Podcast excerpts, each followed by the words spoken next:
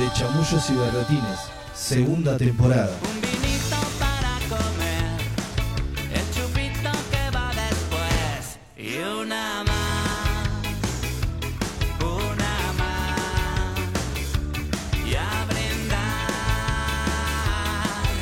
Incremento de la Nuevamente con este antilunes que se enciende acá en la 96.3. Prendidísimos después de un fin de semana de, de todo, porque veníamos hablando acá con, con el Sí, equipete para mí es una mala decisión no dormir un fin de semana como el que pasó. No haberlo aprovechado para dormir para mucho. dormir, ¿no? Había que dormir más. Para mí es, eh, no sé, iba por ese lado también. Dormir y a veces también tomártelo un poco tranca. Porque tal vez descansás y después si estás a un ritmo tranquilo, eh, va bien el día. Se disfruta, se disfruta el, el domingo a un, a un ritmo más bajo que el habitual. Eh, dentro del, del síntoma de, de paja que dio el fin de semana, yo miré mucho cine, que hacía mucho que no veía. Bien, me Eh, gusta. Cine argentino vi. Está bien que está. Bien. ver, no, me hago el, el de culto tampoco, porque vi dos que se están A ver, eh, publicitando también. 1985. 1985, obviamente. Buenísimo. Pero para, más allá de la película, la historia hay que volver a verla una, mil veces y recordarla por siempre. Porque vale la pena. Muy buena, muy buena Peter Lanzani. Cada vez que hace algo me, me- me encanta lo que hace ese pibe.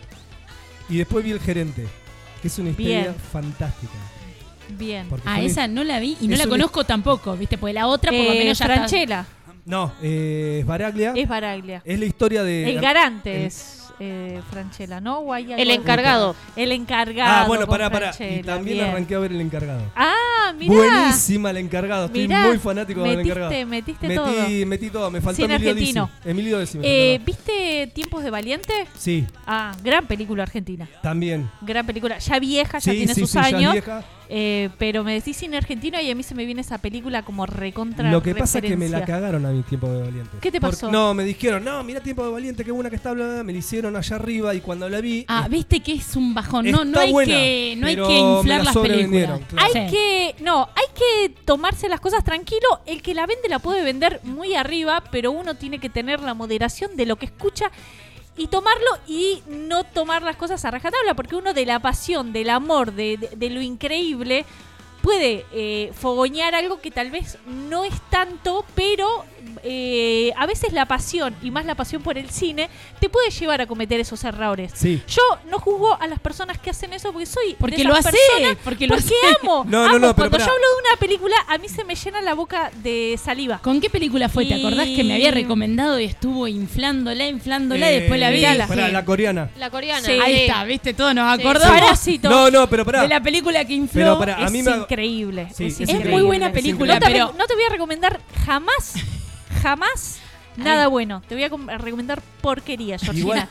Igual, dándote la derecha vos, Mai, Sí. otra vez. Sí. ¿Te ofende que te diga que te dé la derecha o está bien? No, para Ah, nada, para Eh, nada. te sale muy bien. No, no, claro. No, pero, pero pensé que se podía llegar a ofender también. No, Eh, nunca. mm, Dándote la derecha, como te decía, eh, me pa- me- me- a mí me agarró cuando me sobrevendieron Tiempo de Valientes, me agarró muy puber. Claro. Entonces, es decir, yo creí todo lo que me dijeron, nunca entendí los puntos de vista, nunca entendí ese tema del énfasis que hay. Claro. Hoy ya me agarra distinto, creo. Eh, hay que ver las películas relajados, no diciendo tal me dijo que la tengo que ver y, y por eso la veo. Tiene que ser, ser una decisión propia. Tiene que ser algo que algo que digas, bueno, yo la miro y me comprometo yo. No, ah, porque alguien me dijo que la Sí, mire. pero Y- nah, nah. No, No, el no, tema es cuando no. cinco personas te dicen, no, mirala, mirala, bueno, ya es, es muy difícil no tener una expectativa. Y si no tenés que decir, no, no me recomiendes, mirá, no me recomiendes y listo, porque la persona que recomiendas porque... Pero es un tema del que recomienda o del que recibe la recomendación. Es de cómo Del se que recomienda. recibe. El que recibe.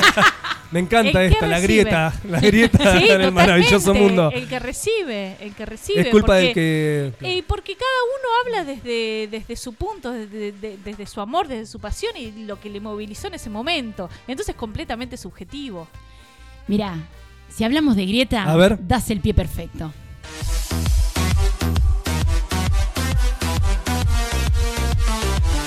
Para ella, para ver qué nos trae en este mundo agrietado en el que se pone de ese lado tanta gente. Le está- mirá, le estaba dando el pase a Juli para que te salude, pero voy a hacer yo. Hola, Mai. Hola Lucho. Ahora sí. Hola Georgie. Hola me dormí, Juli. me dormí. Te dormí. Sí, no, Se y- quedó mirando, y te hacía regulando. seña, ¿eh? ¿Cómo están? Bien. ¿Cómo la vienen pasando? Ahora, hermoso. Perfecto. Hoy les traigo un tema, un tema hermoso A ver. que he encontrado, he sacado de la galera. Tengo acá mis notas Sí. pertinentes. ¿Un día, un ¿Qué día son? se puede llegar a chusmear eso o, esto, Sí, o es como la, la caja de Pandora? Igualmente, este, este no es mi cuaderno habitual, es mi anotador de sueños.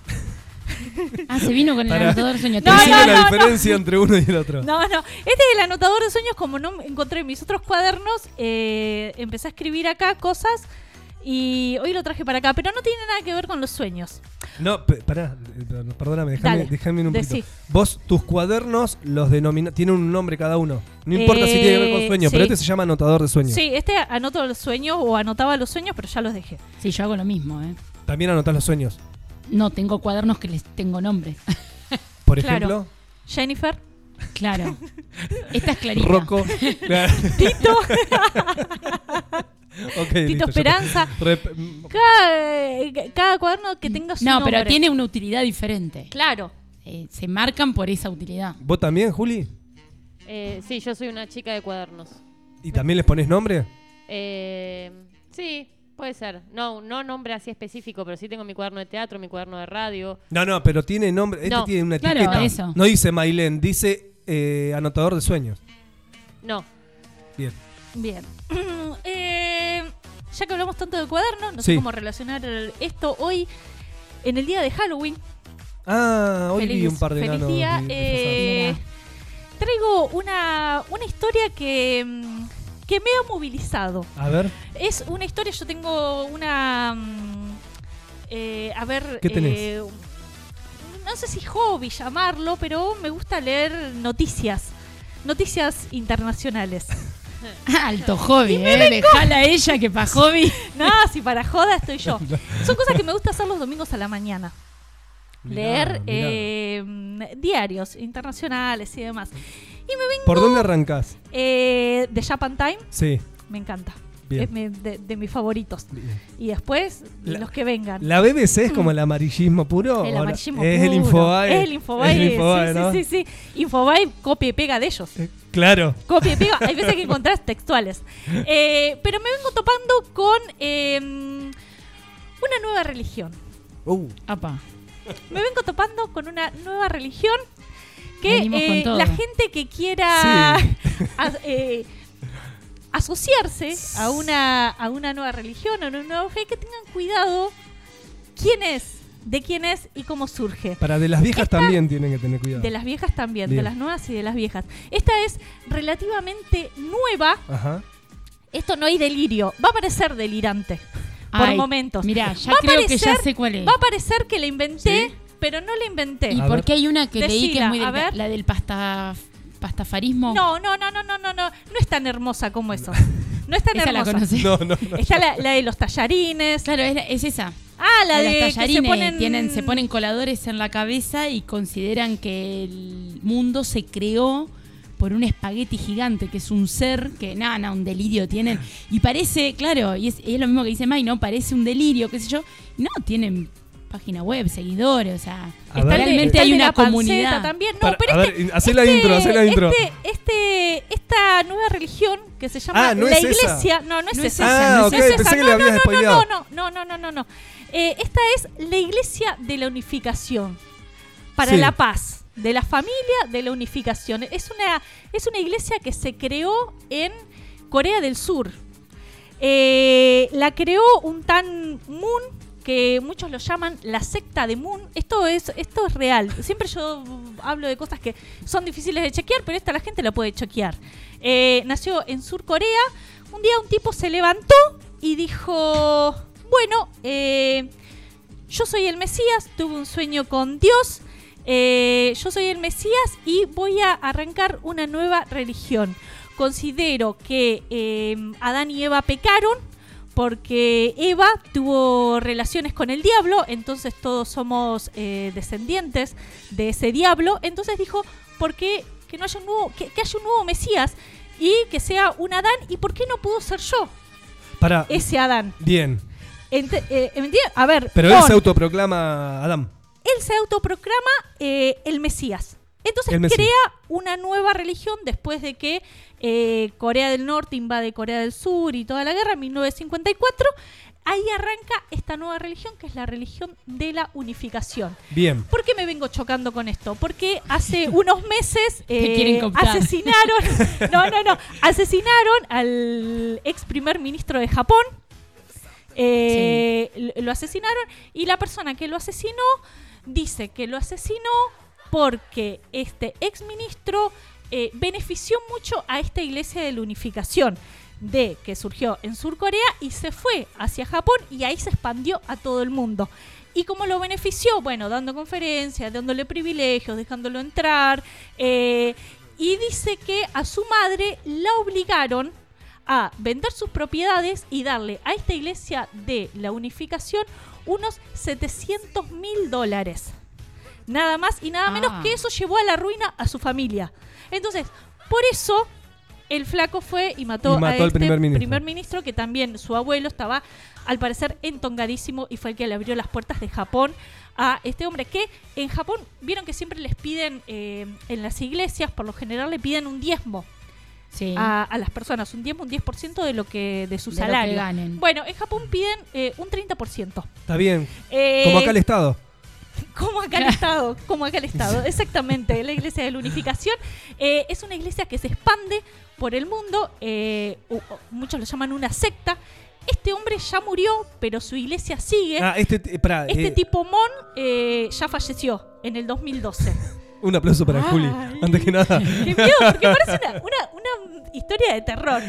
Eh, Pero para, él crea la. El, Él crea la Iglesia de En la 1954. 1954 crea esta iglesia de la unificación. Proclamándose él. él el proclamando, sí, él el Mesías eh, escribe un libro eh, donde explica todo, que es el principio divino, que es como su Biblia, que la arma él, él viene de la pobreza extrema y en pocos años se hace ultra, ultra millonario, eh, una de las personas más, Qué raro. más ricas, qué Sí. raro. Qué raro qué esta raro. gente Y, generando. eh, Pará, hasta ahí lo mismo que el catolicismo. digamos, Es lo mismo que el catolicismo. Sí, y que tantas otras, ¿no? Que por Claro, ahí claro, claro. están más, más reconocidas, pero que siguen teniendo esta cuestión de secta. Exactamente. En Y ellos buscan la paz y tienen las armas para la paz. ¿Por qué? Porque no Se solo, porque no solo tienen, no solo tienen eh, la palabra del Señor, la palabra divina de Él mismo, sino que también tienen fábricas de armas. Está bien. Este tipo dijo, bueno, yo me tengo que armar para la paz y qué mejor que conseguir la paz que con armas, Bien. con autos blindados. eh, Armas de amor. No, Ah. armas de fuego. Mira. Ellos tienen empresas de distribución de armas y fabricación, o sea, las fabrican y las distribuyen. Hoy los hijos son eh, empresarios en eh, grandes directivos. Julieta Ay, qué Raviti, efectos señoras y especiales. señores. ¿Qué efectos especiales tienen como, por, ejemplo, eh, son directivos de eh, ametralladoras Thompson, que son estas ametralladoras que se usaron en los años 20. eh, seguramente las recuerden por eh, dibujitos animados.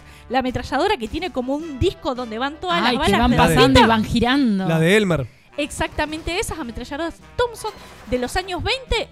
Eh, Ah, a no, hoy no, no. sus hijos son, son los dueños de esas. ¿Y qué hacen sus hijos ahora que siguen su legado de este, de este gran hombre que, que ha inspirado? Eh, piden a sus fieles que lleven ametralladoras, eh, las eh, AR-15, creo que se, No, se llaman. Eh, piden que se lleven, si pueden, pueden buscar imágenes eh, de las misas que dan de las ceremonias con las ametralladoras y además se ponen unas coronas eh, doradas. O sea que los hijos siguen, eh, también tienen Ese eh, legado. Ese lindo, legado. También eh, es uno de los dueños de el Washington Time. eh, The o sea, Washington tiene de, de Washington Post que tienen acciones y así en, en grandes empresas. Estuvieron acá en Argentina, estuvo este Moon en Argentina en los años 90, eh, reunido con, Con Aldo Rico. con Carlos Saúl. Con- Qué raro. Eh, compraron tierras en, en Corrientes. No tengo información si están acá en Tandil, si habrán llegado acá en Tandil. Sería hermoso Seguro. saberlo para poder ubicarlos y saber quiénes son y señalarlos. Ah, ustedes son los de la secta de Moon. perfecto. Eh, compraron tierras en Corrientes. Eh, cuando vinieron acá a Argentina, eh, nombraron eh, personalidad célebre a el ingeniero eh, Bloomberg. No sé si recuerdan, si les Ah. suena. Lo nombraron. Eh, fueron los que llevaron. Este dato me va a encantar A ver. mucho. Fueron los que llevaron a Boca Sí. a Seúl, a Corea. Mirá, sí, sí, Fueron sí, y sí. pagaron una buena. Estaba el Mauri ahí. 80, sí. Estaba. Armadísimo. Sí. Armadísimo estuvo y se Qué llevaron guerra. a Boca a, a Seúl por, por obviamente, por unos buenos billetes. Después, Por claro. unos buenos billetes. Eh, así que están tan bravísimos. ¿Sigue, ¿Sigue vivo el tipo este? No, No, no, no, falleció, leyendo. falleció en 2012. Ahí va. Nació, un, si mal no recuerdo, un 25 de febrero, al igual que José de San Martín. Eh, los dos piscianos, para los que les interesa la astrología y quieren asociar cositas, eh, asociate esta. Acá, Eh, mira, estoy leyendo. La organización había ver. firmado en 2012 que contaba con 3 millones de fieles en todo el mundo. Sí, Me parece poco. Parece poco para la cantidad de plata que tienen, pero Eso tienen una decir. gran capacidad de recaudar. ¿Y qué hacen? Buscan a celebridades, a personas como eh, Donald Trump, como George Bush padre, para que sean oradores de, de sus seminarios, de sus Unos charlas. boludos. qué sé yo. Unos No, no, no, boludos no, para, contratan- Hasta, hasta- para generar Contratan, religiones. Sí, sí, a Corbachot lo han, lo han contratado. Eh, Yo así creo que... hay un negocio que no estamos viendo, chicos. Hay un negocio No, porque pero por aparte el tipo empezó eh, su iglesia eh, de chapa y cartoncito. Yo no sé si es una es un mensaje de esperanza para la gente que se puede. Claro. O Sí se puede. no sé, es un mensaje hoy confuso, porque desde la confusión es donde nace lo, lo- lo más maravilloso. Eh, pero bueno, este tipo de la nada, como uno lo puede tomar como quiera, como decís, ah, mira que, mira que emprendedor. Pará, mira y- cómo construyó un imperio. ¿Y a este primer ministro lo mataron con un arma que ellos también produjeron? Ojalá que sí. No, ojalá que no. No, ojalá que no. dije? Ojalá que no.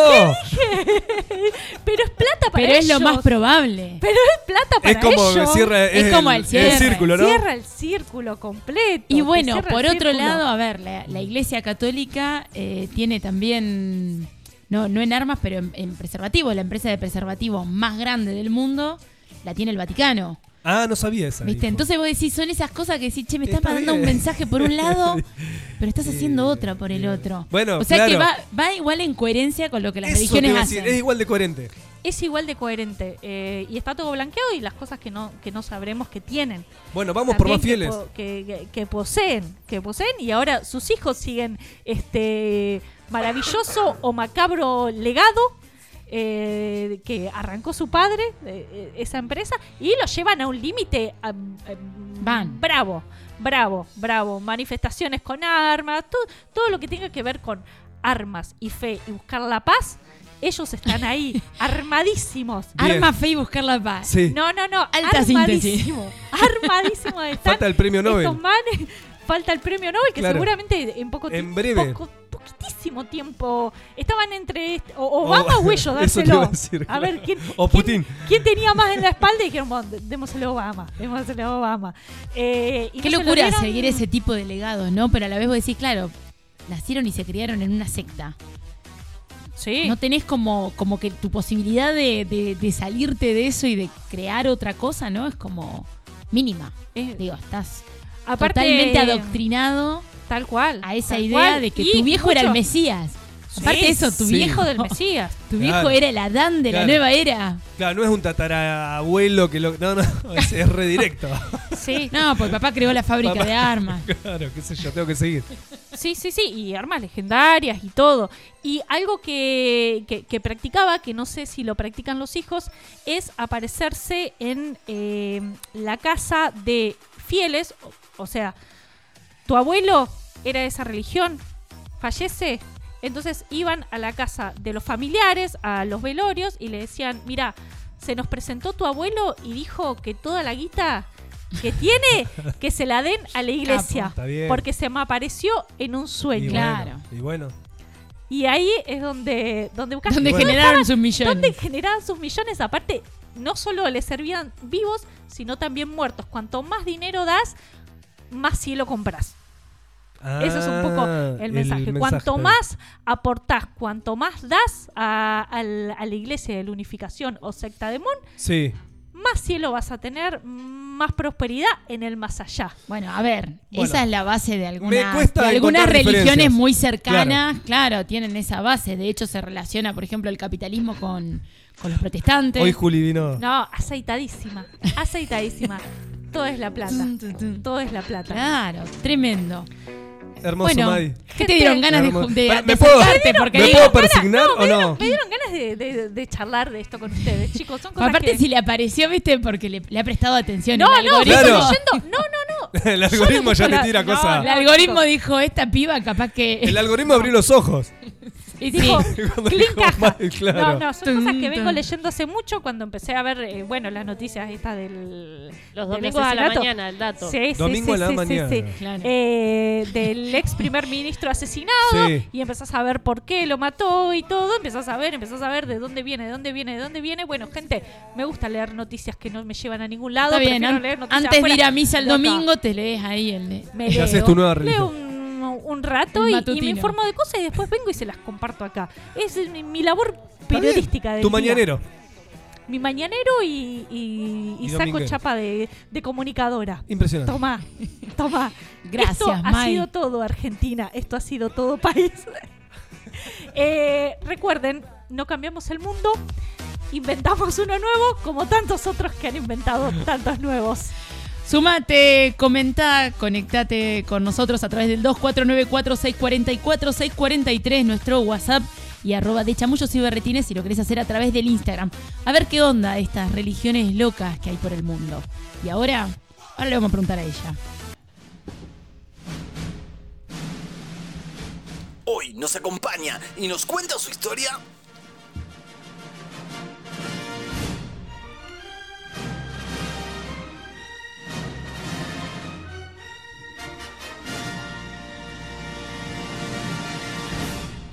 Artista del oficio del grabado que disfruta de crear, compartir y difundir producciones propias y ajenas. Productora y collagista que maneja encuentros y gusta de abrir las puertas para que el arte explote en todos sus sentidos.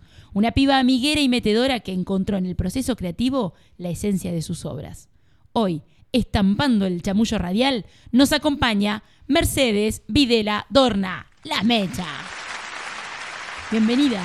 Hola, hola. Pegate un poco más al, al micro, Mecha. Hola, hola. Ahora sí. Qué linda presentación, me encantó, Georgie. Acá, le- la producción, toda la producción. ¿Cómo andamos? Hermoso, muy bien. Gracias por la invitación. De una. ¿Qué onda con. Estábamos hablando un poco de religiones locas del Católica, mi mundo. amor. Venís de, de rama de rama Para nosotros bardeando el catolicismo. católica, apostólica, romana. Y bueno, me crié a una cuadra del Calvario, es como lo tenés ahí. El paseíto. Impreso, o sea, fuerte. Espera, Por esperás la. Semana Santa todavía. Y no, la verdad que espero que no llegue porque odio que se llene la De ciudad turista, gente, ¿no? como me- sí. Pero bueno, sí. Católica. sí. ¿Pero lo practicás y todo? A veces. No, no, está Ah, bien. bueno, bueno, está bueno, bueno. está bien. Te no. ¿Qué temita que trajiste Temita, Maya a la che, mesa? Apá, no, aparte, chicos, eh, no son casuales los temas. Eh, a mí me bajan de. Claro. El universo me los da por algo. No, no, con algunos amigos solemos hacer chistes del estilo, Dios, ¿por qué me hiciste así? O sea, Claro. como que utilizamos la religión, pero para resignificarla y sacudir berretines. Claro. Para, ¿y te Bien. ofende cuando se tiran chistes contra el catolicismo? No, no. Ok. No, ya está. Ya. A esta altura. No, si no, eh, a pura cháchara mañana, mañana arranca la.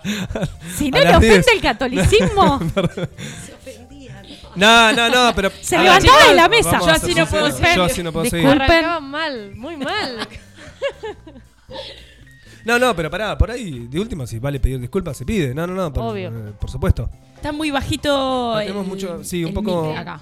Ahí. Oh, Ahí, más cerquita. Bueno, Mechi, ¿cómo venís? Venís a pleno. Estábamos. eh, la, presentación habla de, la exploración y la explotación, ¿no? De- del arte. Y, y tenés mucho para, para contar porque no solamente sos artista, sino que además te empapás todo el tiempo. O sea, estás en cuanta movida cultural haya. anda por ahí la mecha dando vuelta. Sí, sí. Me gustó que hablaste un poco del proceso también, que es algo que me, me intriga un montón y me gusta compartir eso. con- eh, tengo la, como la idea de que la obra es el proceso, ¿viste? Más que la Más que el final. Sí. Entonces por eso también me gusta como estar en, en diferentes cuestiones, qué sé yo, compartir en, bueno, ese proceso creativo, ¿no? Que, que- que conlleva la obra. Que no es solo tipo dibujar, pintar, estampar, sino un montón de otras cosas más, como re intertextual, tipo la música, el cine, la literatura, la poesía.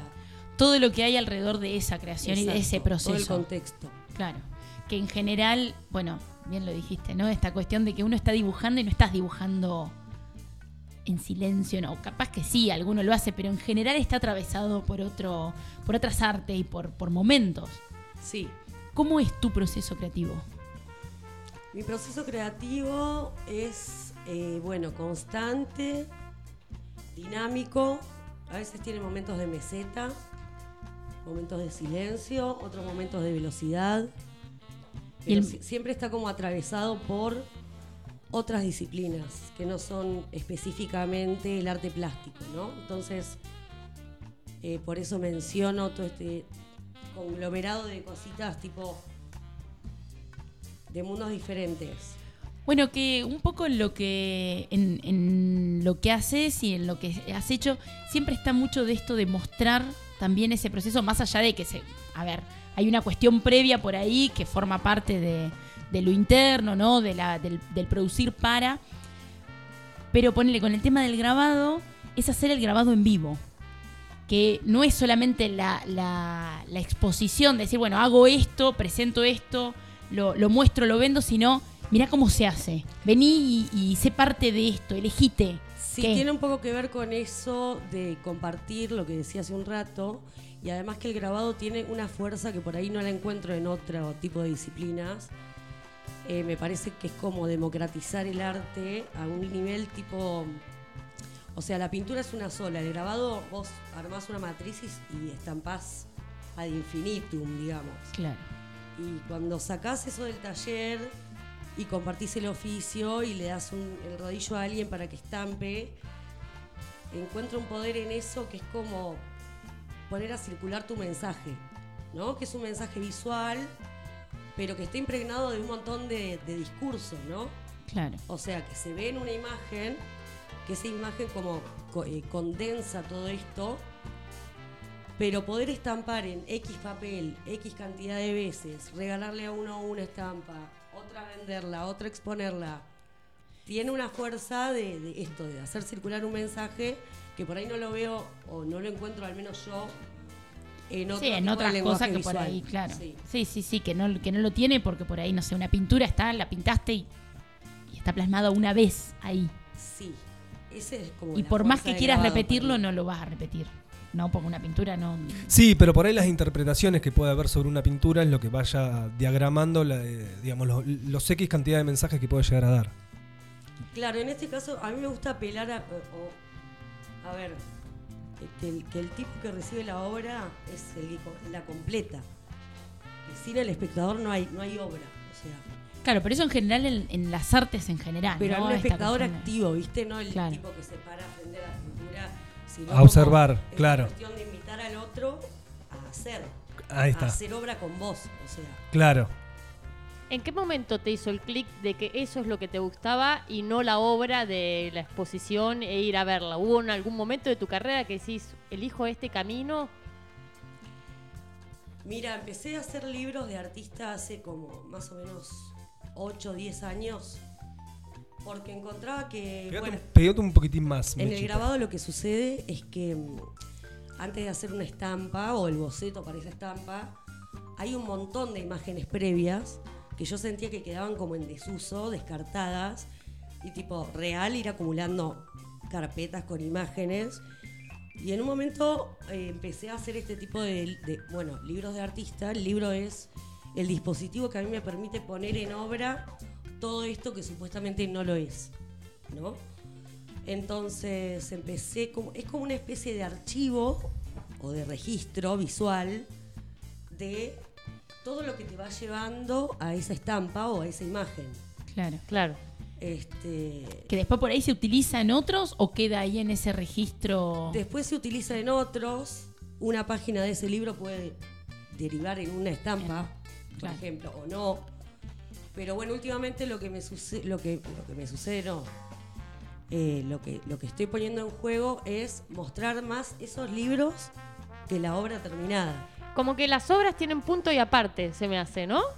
Como Sí. que no tienen el punto final, sino que pueden... Esto ten- es un Claro, proceso ir que derivando en continúa todo el tiempo. O sea, de hecho hay algunos libros que siguen. Claro. Hay un fichero que hace poquito lo llevé al Club de la Quimera y llevé fichas limpias. La gente hacía sus fichas. Entonces ahí se completa bien esta cuestión de que el espectador hace la obra Claro. con vos, Claro. digamos. Que hay una retroalimentación, imagino yo. Exacto, lo haces parte de la obra, o sea. Y bueno, ya de- son como 10 libros que me encanta. Ah, un montón. Me gusta mucho ver a la gente recorriéndolos, intrigada, como, es como si te pudieran ver por la cerradura mientras vos estás produciendo la obra, ¿me entendés? Como Claro. al principio me, me- me generaba mucha intriga saber si a la gente le iba a copar o le iba como a, no sé, a convocar esa situación, porque, a ver, el libro tenés que agarrarlo, recorrerlo, no es pararte frente a la obra con las manitos así, y, ¿no? Implica como... Sí, sí, más estar más, claro, exacto. más Y es muy lindo para mí ver cómo la gente recorre esos libros, en qué páginas se detienen. Claro, ahí vas chusmeando todo eso, ¿no? También, porque digo, al ser tanto y, Sí. y tanta cantidad, decir, ah, mirá, mirá lo que le llamó la atención y lo que flasharás también cuando a alguien le, llama la atención algo. Claro. Lo que, lo que flasha- la historia que se armará sola, Bueno, ¿no? ahí, ahí iba un poco la pregunta, Mecha. ¿Con qué, te- ¿Con qué público te encontrás y con cuál no te querés encontrar o vale todo? Eh, me cuesta un poco el público de los museos, ponele. Y ser yo público también en el museo, porque uno como artista también es público en un momento, ¿no? Claro. Eh, no, pero to- ¿Y eso te condiciona el lugar donde exponés? Eh, me gusta elegir el lugar donde expongo, pero también, no sé, accedo a, Te acomodás. a todo tipo de invitación. O sea, me, gust- me gusta que mi obra circule, digamos, no, no escatimo en eso. Como por más que no me sienta demasiado cómoda por ahí Bueno, con- y en es- espacios formales, accedo igual porque es un- como un desafío y me gusta hacerlo. El salir Claro. de los lugares de confort también están buenos. Sí, y ver qué te encontrás, porque seguramente, digo, muchas veces uno se traba porque está cargado de prejuicios respecto de lo que ese espacio puede darnos y quizás te encontrás con algo maravilloso o la puerta a otra cosa. Que seguramente eso también te haya pasado, ¿no? A partir de decir, bueno, presento acá, que capaz que, no sé, esto es más formal y de golpe te encontrás con un otro que flasha con tu obra y no sé. Sí, puede, te no, no sabés qué te puede. encontrás vos con tu obra también en, ese, en esos En esos espacios, que es muy importante también, ¿no? Como, pero en ese sentido me gusta que la obra circule. Bien. Estamos acá chamullando con Mecha Videla Dorna. Dice Juan Pablo Drescher, se comunica y dice un abrazo a Mecha después de los Hosen grande. Tremendo show de los, de los Hosen, ¿no? Impresionante, impresionante. El viernes estuvieron los alemanes rompiéndola bueno. en Tandil, cerrando la gira y bueno, ahí, ahí estuviste presente. Y bueno, y Juan Pablo parece que estuvo también y manda, manda saludos después de eso. Sí, ahí estuvimos. Seguimos a puro chamullo, quédate del otro lado, estamos hasta las 22 horas, 2494-644-643, para que te comuniques por WhatsApp, arroba de chamullos y berretines, nuestro Instagram.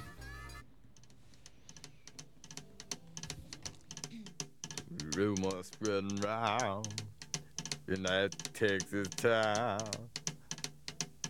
about the shack outside the game. And you know what I'm talking about.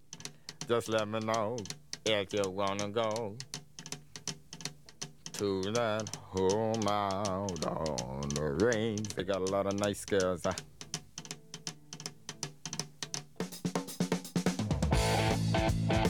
I'm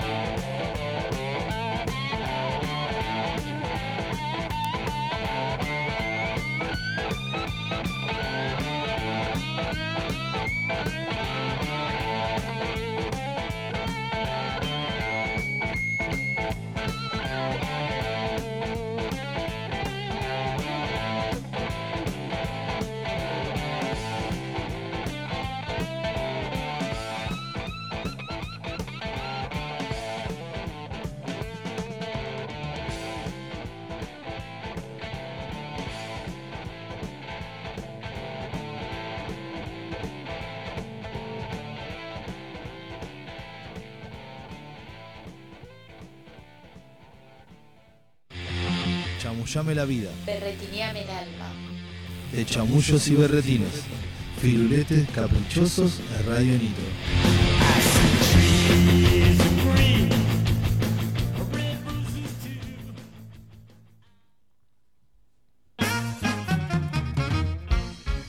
Como cada antilunes, hoy vamos a sortear un litro de cerveza a lucre. Estate atenti a las redes que vamos a publicar una foto en un momento y te vamos a hacer reaccionar a ella para participar del sorteo. Así de simple va a Un, ser. sa- un saludo a Mauri que estuvo en nuestro cumpleaños.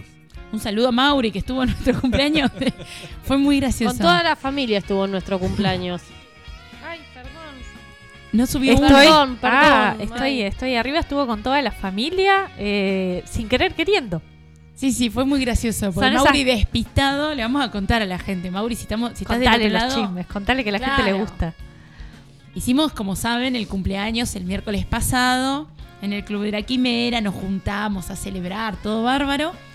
Y aparece Mauri con toda la familia y dijimos, bueno, juntemos la mesa. No, él venía aparte, ajeno totalmente. Sí. No, pero comió, Decí que te ¿comió mandamos. torta. Sí, sí, Sí, comió comió torta, torta. ahí está, listo. Entonces Comió vino el torta cumpleaños. porque es oyente. Claro. Dijo, yo como porque soy oyente. Tiene razón. Y estuvo muy bien. Estuvo Exacto. muy bien porque No, es un súper gran merecido, oyente. súper merecido el, el cacho Pero de bueno, torta. la tenía que Pero estar. fue- Son esas, ca- esas causalidades, Caus- claro, esas tal cosas cual. que, que por querer, por no querer, de casualidad, no se sabe cómo, pero estuvo y Exacto. cumplió. Para No- nosotros estuvo. No, no, por supuesto. Obvio, es que estuvo. Estuvo. Se comunica Chicho por acá, dice por acá escuchándolos, saludos por ahí, bestias de radio. Gracias, Chicho. Claro. Gracias, Chicho. Chicho. Gran Bueno. invitado, gran ex invitado. Estuvo hace de- dos semanitas por acá. Me quedé con. Tiene que venir a tocar la guitarra, Chicho. que no- Tiene que venir a tocar la próxima, viene con guitarra, si no, eh, no se le abren las puertas. ¿Así? ¿Directo? Así dicen. Así me dijeron Fuerte, a mí. fuerte, Chicho. Fuerte declaraciones, pero bueno. Acá también se comunica Gustavo y dice, buenas noches chamulleros. Hola, Gus.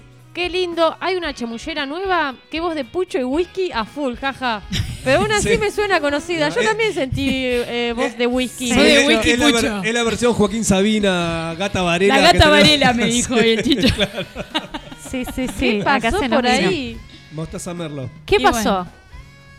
Fin de semana, chicos. Fin de semana. Y eh, tu voz lo sabe. Tu voz lo sabe. Pero bueno, igualmente Pero con acá la estamos, voz ¿eh? así, con muleta, está la tipa. Y habla igual. Y engalana a todos. Mirá. Toma. ¿Qué más querés? 2494-644-643 arroba de chamullos y berretines. Estamos hoy con Mecha Videla Adorna chamullando acá. Mecha, ¿en qué momento arrancaste con el tema de, de- del arte? ¿En qué momento decidiste, che, esto es lo mío? Mira, primero en realidad, eh, a ver, cuando me fui a, a- a estudiar a Capital, estudié comunicación. Y en un momento como que me di cuenta que mm, el lenguaje un poquito como, o sea, ya es, es limitante en un punto. Y que quizá a través del arte podía expresarme de otra manera De otra más manera. completa, por lo menos para mí. Este, Pero creo que es algo que, que siem- como que siempre estuvo en mí. Después lo desplegué, pero considero que es algo que, que- que- que estuvo siempre. Y les- no, no, dale, dale. No, dale. no, no, mandá, mandá. No, porque me llama la atención, eh, para bien, ¿no? Le- la cuestión de, de límites que, te- mm, que hablabas del lenguaje recién. Hoy, después, porque me imagino vos te fuiste a estudiar a qué edad? Ahora, a los, A los a 17. los- ¿Hoy te sigue pareciendo también una limitante? No, hoy, a ver, una cosa que, que pongo mucho en mis libros de artista es leer lo visual, mirar lo textual. O sea, leer la imagen como texto y mirar el texto como si fuera una imagen. Entonces, Hace un, re- un retruco, vale cuatro y yo quedo culo para arriba, ¿no? Sí, Está sí, bien. sí, sí. o sea, utilizo palabras y lenguaje en mi obra y me parece de hecho recontra importante poder hablar sobre lo que uno hace eh, utilizando un lenguaje que cualquier persona pueda entender, Sí, pero mm, sigo eligiendo la imagen como me parece que, completa por ahí lo que las palabras no terminan de, de decir, lo completa la imagen. bien, bien. No, en realidad también, a ver, la pregunta iba al lenguaje como expresión artística, aún así y de, de manera unitaria te sigue pareciendo por ahí limitante. Eso es lo que digo.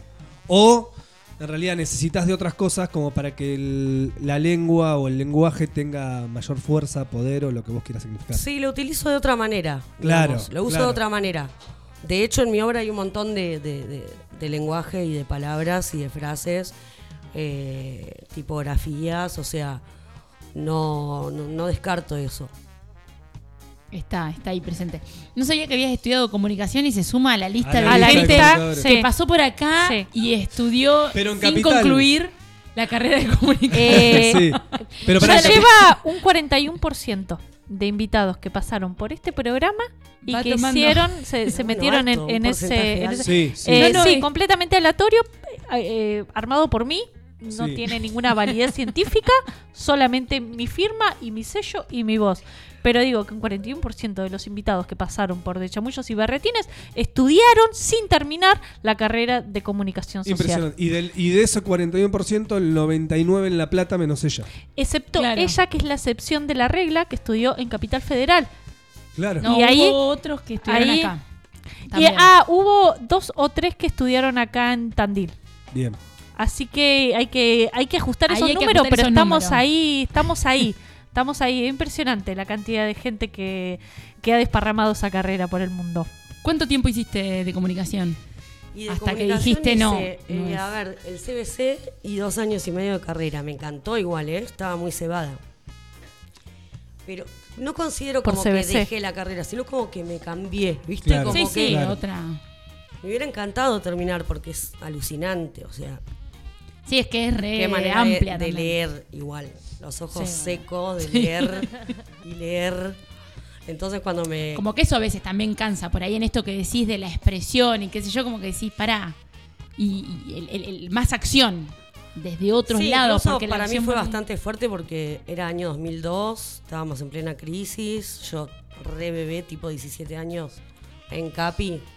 Entonces todo lo que, lo que veíamos y leíamos, después salía a la calle, lo veía y, y era picante, ¿viste? Claro. Claro.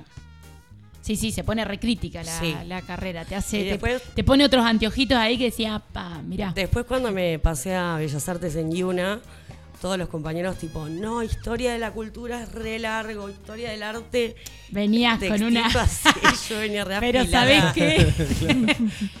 Dámelo que dentro de un rato me estoy tomando una birra. No, de hecho, todas las primeras materias que metí de Bellas Artes eran todas las, Las teóricas. las teóricas así de taco, porque claro, venía de leer. Sí, sí. Libracos. Sí. Nada que ver. Mecha, ¿y por qué dejas ahí la carrera de comunicación?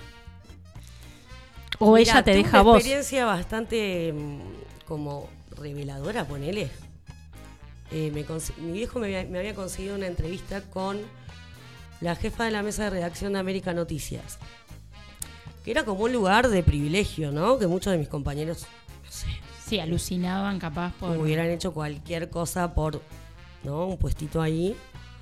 Bueno, fui, la conocí a esta señora muy copada, me mostró todo el todo América Noticias, todo el archivo de América que es increíble.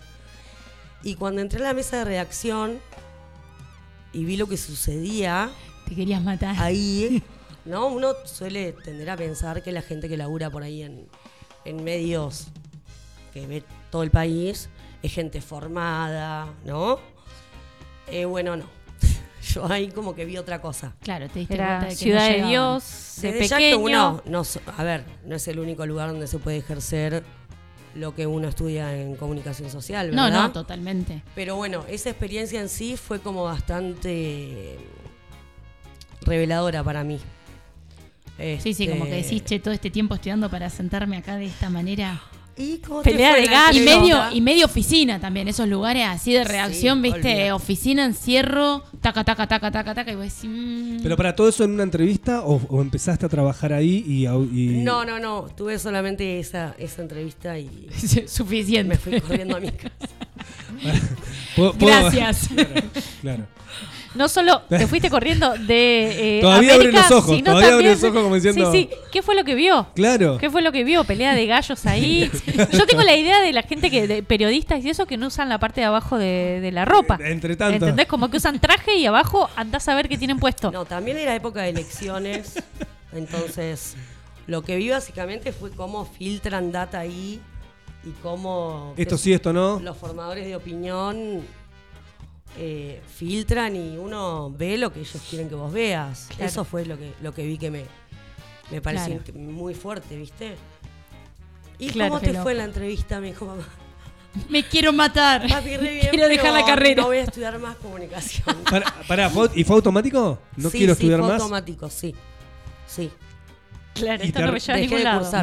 No, no, porque decís, bueno, a ver, también, eh, digamos, hoy bienvenido sea, porque hoy te dedicas a otra cosa y estás súper eh, contenta con eso. Pero lo que digo es, también te puede llegar al desafío de decir, bueno, yo esto es lo que no quiero, pero igual esto me apasiona y va por otro lado. Digo, es, fue automática tu, tu decisión. Sí, sí, fue automático. Y tipo a la semana me acuerdo que empecé como a buscar dónde podía estudiar arte. Claro. Y al año siguiente empecé en Yuna. Este, ahí, bueno, hice unas cuantas materias y después eh, me mudé a La Plata y, Ah, me cagó. Vivió me- en La Plata. ¿Viste? Vivió en La Plata. Toma, toma. y me estoy por egresar de, bueno, de licenciada en artes plásticas en la facultad, de la Facultad de La Plata. Claro. Y ahí cómo, cómo fue ese paso, porque es otra, es otra ciudad, digo, siendo ciudad grande como es La Plata, tiene otro, otro ángel, digo, ya no, ya no es Sí, claro. ese caos, ¿no? De, de- de la capital grande con todo esto que contaba, ¿no? De salir y vos decís, che, vengo rapichonada de venir de, de- de Tandil, que, que si bien hoy mismo, hoy creció un montón y sigue siendo, tiene ese alma pueblerina, La Plata por ahí tiene un poco más esa esencia. ¿Cómo fue ese paso? Y para mí fue espectacular. La Plata es una ciudad muy linda. Además, te encontrás con gente que está muy, muy en la misma que vos. Claro, más fácil también de Como encontrar. encontrar tu, tu- tu manada, ¿viste? Una cosa así. En especial en la universidad, Claro. en la Facultad de Bellas Artes. Que ahora se llama Facultad de Artes, ya no se llama más. Bellas. De Bellas. Bellas Artes. Mira. Sí. Era, era, muy subjetivo, bella. Claro. Era como. Puede ser Muy bella, medieval, muy, claro, muy- sí. Muy medio. Sí, sí, sí, demasiado. Le sacaron. Porque tiene que ser bello el arte. o sea, como- Exactamente, como puede ser así como no. ¿Para, para quién? Pará, ¿y te mudaste porque te cambiaste de facultad? ¿O Me- por otra cosa y terminaste Me mudé un poco por eso, porque en Yuna me di cuenta que como que no me iba a recibir más. O sea, había muy pocos egresados Ajá. de la carrera. ¿Por, por la exigencia que tiene? ¿O No, no, porque estaba muy desorganizado. Actualmente Ah. es una. En ese momento era Instituto Universitario Nacional del Arte. Todavía no tenía como el estatuto de universidad. Y aparte eh, agarré la el, el año que fue lo de Cromañón. Claro. Empezamos a cursar en junio. Claro. Eh, no había sistemas, nos anotábamos entre compañeros en papelitos, tipo, yo, Mercedes, eh, dejo asentado que Georgina se anota. Bueno, un delirio. Claro, sí, súper. El arte, Malo. Atalo con Mal alambre. arte. Claro. Y bueno, mi hermano vivía en La Plata. Y la Universidad Nacional de La Plata, o sea, la Facu de Bellas Artes es Oh, histórica. Otro, entonces claro, otro nivel. encontré como por ahí la contención institucional que no había en, en Yuna, En. La Plata está. ¿viste? Claro. O sea, vos haces X cantidad de materias, te recibís. Es así. Eh, Sí, más esto, esto de la organización que decís, listo, más pautado. Sí, Tenés un camino que sí. se sabe para dónde va y, y- y cómo se tiene que hacer, digo, más allá de que después pueda haber materias que elijas o no, pero, pero está marcado eso. Sí, y a su vez, Más claro. bueno, ca- cada casa de estudios tiene como su idiosincrasia, ¿no? O sea, no es lo mismo UBA que Yuna que la UNLP. Claro. Y en La Plata encontré como... Bueno, ar- armonía. sí, sí, hay mucha buena onda, o sea, es como... Te impulsa, ¿viste? Tenés ganas de ir a cursar porque más allá de Porque lo que está bueno aprendés, que mamar el lugar. Estás con, Claro. ¿Viste? Tiene mucha historia la Facu, caminar esos, pasillos, esos pasillos es Sí, la sí, gloria, o sea, está buenísimo. Se comunica por acá Isamu, dice amigo de Mecha. En Kioto, de Japón, empezamos a vender Doroyaki, dice, con dulces de leche. Que visiten a Japón a conseguirlo. Chingüengüencha. Dice, y manda unas fotos. Se los voy a mostrar. A ver. Fotos, no sé, con, con alfajores de Jorgito. Contame, por favor, quién es y No, qué ¿Qué es eso? Él es un loco, es un bostero japonés delirante que el otro día me mandó un Daruma de regalo. Daruma es como si fuera una, una mamushka, pero japonesa, Ajá. que tiene los ojitos sin pintar, vos le pintás un ojito y planteas un propósito y cuando cumplís tu, tu propósito le pintás el otro. Ah, mira. Y este divino me mandó un Daruma el otro día, o sea, no nos conocemos todavía. Ah, ¿cómo, cómo, ¿cómo es la relación virtual? Él vive en Japón. Tenemos un amigo en común, Juan Pablo, que escribió hace un rato.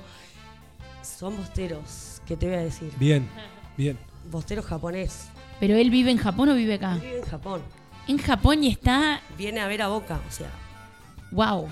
Mirá Y ahora está Mirá haciendo vos. Mirá vos. Y ahora está haciendo Mirá vos. alfajores con dulce de leche en Encima nos Ja- manda nah, mensaje, en Japón. Y manda Hermoso. mensaje, nah. Es divino. Qué bien que estuvo este mom de llevar a Boca en Bien, el eso- 2008 bueno. a, Seúl, A Seúl. a Corea del Sur. Bueno. Mirá- Lo bien que estuvo, cómo Mirá cómo cierra todo, todo. se conecta con todo. ¿Entendés? Expandió eh, la pasión de Boca Junior por Asia. Saludos, Isamu. Y ahora y viene este mandan, no, Ah, pará, Esperá, esperá, esperá. Lobos huérfanos eh, mandan un gran beso y abrazo eh, para Mecha también y Flor y Gloria que también Sí. están escuchando. Mirá vos. Exacto. Que eran de ahí los lobos también. Y las pibas siempre presentes. Ahora, Mecha, tenemos este momento. Berretín preguntón. El primer berretín de la noche en el que vamos a ir un poquito al inconsciente a través de palabras sueltas. Te vamos a pedir que nos digas ocho palabras sueltas, cualquiera pueden ser, las primeras que se te ocurran, y luego las vamos a ir relacionando. Y siempre vos en esa relación tenés que contestar con una palabra que se te venga a la cabeza. Ok. Las primeras ocho. Proceso. Libro. Canción. Daruma. La quinta.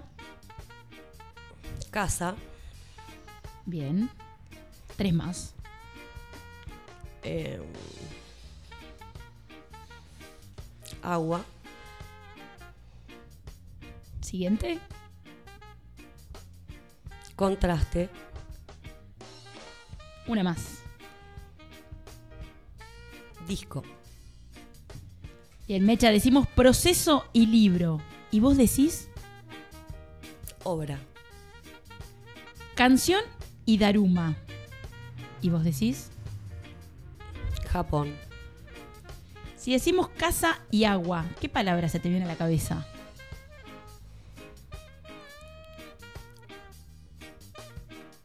Casa 8. Con- Tarot. contraste y disco.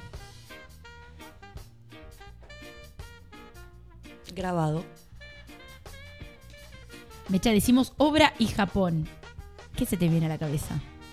Una palabra, la primera. Papel.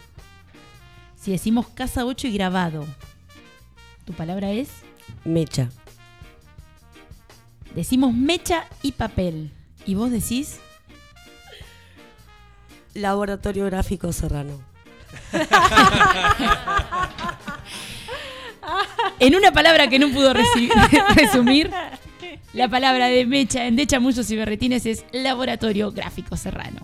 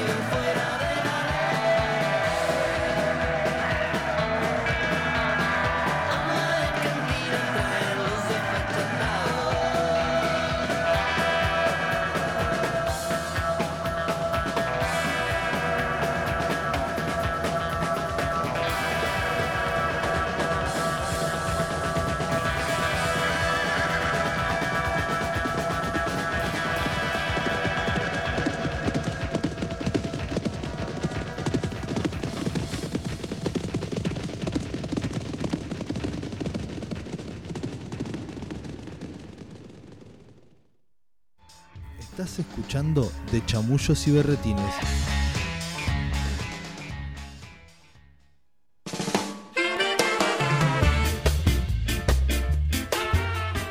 Atenti a nuestras redes, eh, arroba de chamullos y berretines, así nos encontrás en Instagram. Dentro de un ratito nomás vamos a estar sorteando un litro de cerveza Lucre. Arroba cerveza Lucre, así le encontrás en redes a Mauri te pasás por el kiosquito cervecero ahí en Alberdi 1337. De miércoles a sábado te atiende y te hace unas pizzas espectaculares. Eh, el otro día, de hecho, Delia fue a buscar una de las de las ganadoras fue a buscar su cerveza y publicó ahí, se compró la pisita también, Mirá. se hizo alto combo para el fin de semana. Bueno, Así que espectacular. Felicitaciones. 2494-644-643 si te querés comunicar a través del WhatsApp también. Mecha, eh, tu palabra final que, que estuvo resumida así en un, en un concepto, Laboratorio Gráfico Serrano. espera, perdón, ¿eh? Te sentí como que te hacen trampa, ¿no? Una palabra, digo, ¿sabiste? Una palabra. Bueno, sumámoslo en laboratorio si querés. Tiró un concepto. Por eso dije, concepto. Está bien, está bien. Si no tenés que leerla de corrido. Sin dejar Sin espacio. respirar, sin respirar. respirar. Está bien, como lo encontramos en redes. Ahí va. Es mi taller de grabado actualmente acá en Tandil. Por eso tenía re ganas de nombrarlo y Y donde pude. Claro. Era eso en el mundo de Mike, nada tenía que ver. Claro, algo. Había que venderlo. Hay que Claro, venderlo tal a las Contanos, cosas. Contanos contanos un un poco, a ver qué- del- lab. Eh, bueno, es mi taller de grabado acá en Tandil. Yo vivo mm, en un lugar alucinante por la zona de la Elena. Y bueno, mi taller en La Plata era, bueno, en La Plata, urbano, ¿no? Y de eso a, a estar acá, rodeada en un paisaje increíble, Ya. haciendo obra, o sea, es como súper motivante, inspirador. ¿Qué está? En esa zona, plantita, las Sí. sierras de fondo. Es hermoso. nada que ver. Es totalmente diferente crear en la naturaleza que en, que en la ciudad. Eh, Bueno, iba a ir a eso y imagino que es diferente, eh, pero pasa que en la ciudad pasan un millón de cosas. Eh, ¿Cómo te cambia el foco? O el foco ya venía, había un switch que ya había cambiado y era encontrarle el, el espacio y el ambiente. No, yo, bueno, me vine buscando un poquito de, tranquilidad y, cambié de, vida, digamos. Básicamente fue eso, un cambio de vida. Eh, y ahora ya estoy como en una instancia. A ver, al principio, yo me vine de La Plata año 2017 y hasta ahora el taller lo utilicé para hacer obra mía, para producir también cierto tipo de piezas gráficas que me encargan, bueno, emprendedores, empresas, qué sé yo, por ejemplo, hice mm, para cervecería Tandilia los empapelados para los baños, Ajá.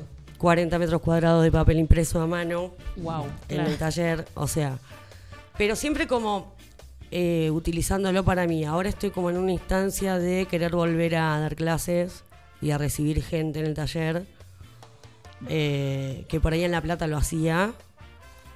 No, por ahí no, lo hacía y tuve muchos Claro. alumnos, pero acá es como que tiene ese otro plus, ¿viste? O sea, estás En la en la naturaleza, gloria, Se sí, sí. claro. Otra de las palabras que tiraste ahí en el berretín fue Casa 8. ¿Qué fue Casa 8? Bueno, Casa 8 fue un espacio que mi casa en La Plata, yo tenía mi taller de grabado y teníamos una sala de ensayo. Ahí hacíamos eventos también, fue un espacio cultural. De hecho, batallamos bastante el RECA, Registro de Espacios Culturales Al- Alternativos. Eso fue un, desafío porque nos tuvimos que pensar nosotros también como trabajadores de la cultura. ¿Vos Claro. vivías en esa misma casa? Yo vivía en esa misma casa. Este, y bueno, fueron unos cuantos años, siete años, Un montón. un montón, un montón de fechas, un montón de bandas, un montón de artistas, un montón de amigos. Y eso, bueno, tiene continuidad en algunas cosas que hago en la actualidad. eh, ciclos, bueno, el laboratorio mismo también Claro. Es la Claro, como que continuidad por de eso. ahí lo, lo- lo has tenido que hacer de otra manera por esto de no de que no sea tu propia casa, pero pero esa movida de, de activar cuestiones culturales está recontra presente. En un montón de cosas que has hecho y que has traído acá a Tandil. Prefiero que no sea mi propia casa. Yo te iba a Claro, preguntar un sí, poco de eso. sí. Yo te iba a preguntar un poco de eso, porque viste, es como que creo que hay un momento en el que uno se la banca y llega un momento también Pero es- es de la hermoso vida en el que decís Es hasta acá. O sea, vivir en arte es muy hermoso. Pero bueno, lo podés hacer Pero un tiempo. también, claro. Sí, sí, sí, sí. Es lindo cuando cerrás la llave, te- la puerta, te vas Sí. y no es tú. Sí, sí, tu misma casa en donde quedó todo- Claro, todo, el bondi sí, sí. y, al otro día te quisiste preparar un mate y tenés ahí el Pero bueno, como experiencia fue alucinante. De ahí, tipo, mucho crecimiento también. mucho crecimiento y un montón de gente. Bueno, un montón. Claro que aparte al tener la sala de ensayo también ahí mismo, El pelotero. es, claro, Claro. Olvídate. en permanente contacto Claro. con un montón de bandas, conocer un montón de gente que por ahí se te acerca porque tenés la sala de ensayo en principio y después salen otras cosas, o sea, como, wow. Está bueno. y más está La bueno, Plata, que es un semillero de música y de movida linda. Sí, aparte, bueno, eh, yo, bueno, con el taller abasteciendo también inquietudes Toda gráficas de claro. los músicos, qué sé yo. Claro. Remeras, stickers, todo ese tipo de movidas. Claro, el, el Eh, merchandising. entonces Claro, como que estaba cerraba el círculo. porque se retroalimentaba totalmente. Y bueno, y los fines de semana los eventos que también estaban súper buenos. ¿Qué estaba? ¿Por 8 y 60? Y 68. 68, ahí va. Entonces también... también Ah, ¿te pasaste una vez? Vos sabés que no sé si fue igual a Casa 8. Yo no lo. No. ¿En, Lo en qué tengo, época pero, fue? pero estábamos ahí. habría que rastrear. Claro. Estábamos- Habría que- Qué bueno que se desconozcan entre, Sí, entre las sí, tres, sí, ¿no? sí, sí, sí. Miran para otro lado. Mm, Mejor no hablar de eso. No, no. Hay cosas que mejor La Juli vivía en la olvidar. casa del pueblo. Claro. Ah, mirá. Ahí hizo, Zarpado. hizo Hacía la- carita. hizo carita la carita. mecha. Reverencia. Para que alguien de casa 8 te diga es zarpado la casa del pueblo. ¿Está bien, está mal? ¿Cómo Era se- la casa del pueblo era zarpada en ese momento, Ah, las movidas que se hacían. O sea, no porque yo vivía, indistintamente que yo viviera ahí, era un lugar No, había zarpado, movida. había Es que movida. y- Imagínate que en esa época, o sea, te estoy hablando tipo de 2012 hasta 2017 estuve yo. Ah, no, entonces no. Yo ya estaba acá. Se Yo en el hizo 2000, una especie claro. de Si no, censo, si no, no podías. de Claro, ¿cómo no de espacios culturales. Muchos no se censaron, pero los que se censaron eran como 200 espacios. O sea, es un montón. Sí. Es que hubo como una explosión también en esa época ahí en, en La Plata. Digo, más allá de que siempre Sí. fue un semillero, pero de espacios puntuales, Sí. eh, yo me fui en el 2009. ¿Viste? Terminé. Y ahí era como que empezaba a ver esto de mucho, mucha casita, mucho centro cultural. Eh, pequeño, pero que cada uno tenía su movida. Y después, no sé, habrá explotado. hoy debe Sí, estar- había una red de centros Una culturales. red. Yo me acuerdo de estar en la red con la Casa del Pueblo, de centros culturales. Sí, después, después de la inundación un poco fue brava la, la, la reconfiguración Claro. cultural de la ciudad. Claro. Pero sí tuvo una época de, de muchísima actividad, todos los espacios, todos los fines de semana, toda la semana. ¿Y lo de la inundación porque afectó los espacios puntualmente o por alguna otra razón? Yo creo que energéticamente la ciudad quedó... Quedó ahí. Sí, sí, sí. Muy abajo, Claro. sí. Tú estabas cuando esto fue la inundación, sí, porque fue, ¿qué fue? ¿Qué año fue la inundación?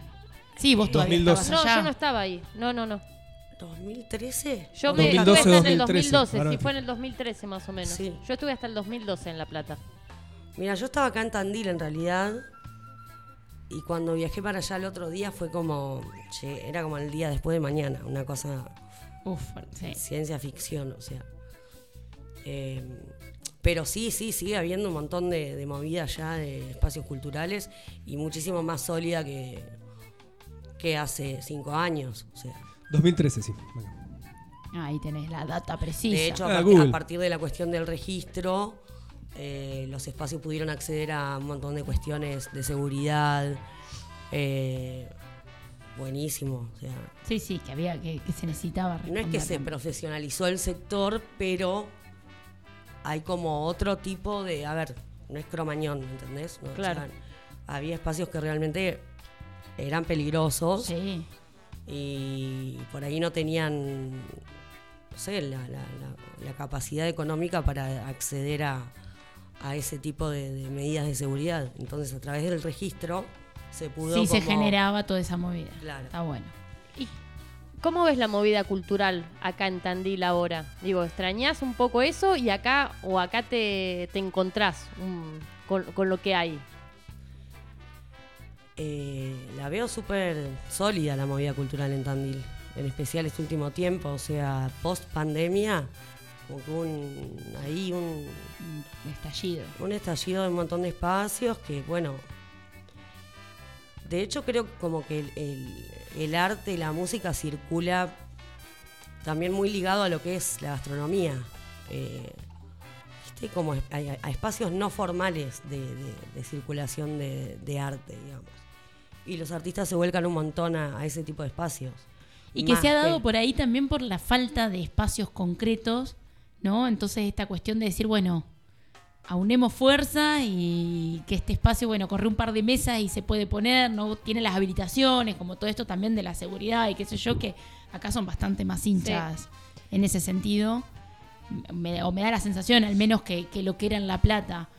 Eh, entonces, por ahí esto como que habilita, ¿no? Esta cuestión de decir, bueno, juntémonos, qué sé yo, tengo, el Sí, espacio sí, está. cual. El espacio está. Yo no- noto un cambio re grande en Tandil. Digo, a esos años que nosotros nos fuimos a La Plata en busca de cultura y de movida, que acá no sucedía lo que sucede ahora.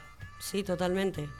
¿no? Incluso creo que también, bueno, necesariamente por porque está la universidad acá, hay un montón de gente que viene de afuera, pero Sí. también post pandemia, mucha gente que por ahí vivía en La Plata o en Capi se volvió, entonces como que todo eso que, que quizás Claro. de lo que se nutrieron allá, como que lo, lo traemos acá, lo compartimos y se retroalimenta un montón la movida, o sea, Tal cual. Sí, como que cambiaron ciertas lógicas. sí, sí, sí, sí. Sí, el otro día también me lo decía un- una persona. Digo que esto, de que cambiaron las lógicas y las formas de trabajo también. Entonces, bueno. Claro, eso también. 2494-644-643 arroba de chamullos y berretines, ¿eh? Para que te comuniques. Berretín preguntón. Se va la segunda. Sí, Mecha. Eh, el pueblo quiere saber y Mecha va a responder. Y arranca así. Tres palabras que te describan. Eh, autogestión.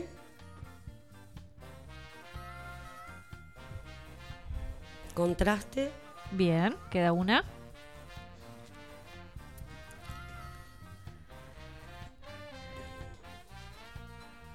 Obra. Un defecto. Ser muy caprichosa. Si tuvieras que renunciar a algo de tu vida, ¿a qué sería? Ay, no, no quiero renunciar a algo de mi vida, no sé. Algo. Puede ser bueno, puede Algo. ser malo. Algo. A ver. A no ser eh, constante. Si pudieras elegir un encuentro de tipo paranormal, paranormal, la, la lengua la traba, eh, ¿sería con fantasmas o extraterrestres? Con extraterrestres. ¿Peluda o pelada? Pelada. ¿Un amor platónico? Henry Rollins. ¿Cómo es tu dormitorio? Azul, amarillo y rojo. ¿Cómo es? ¿Qué tiene? ¿Qué, qué, qué hay? Hay Una bibli- cama Hay con- una biblioteca eh, con un montón de fantasías adentro. Vamos a desarrollar en un rato. Eh, una cama muy cómoda, grande, con un perro gigante, un escritorio, un velador. Bien. ¿Sos celosa? Sí, ¿Amor platónico o amor romántico? ¿Cuál es la diferencia? Claro, entre platónico, platónico y romántico. romántico? No, la pasé. No quise meterme en el coso hasta que preguntaste. Los dos, los dos. No, ¿es amor libre o romántico? Amor libre o romántico. Romántico. La leí abajo de la otra. Romántico, a sí. pleno. A pleno. Dor- ¿Dormís con medias? Sí, ¿Haces pis en la ducha? sí. ¿Qué le dirías a tu yo de hace 15 años? A esa mecha 15 años atrás.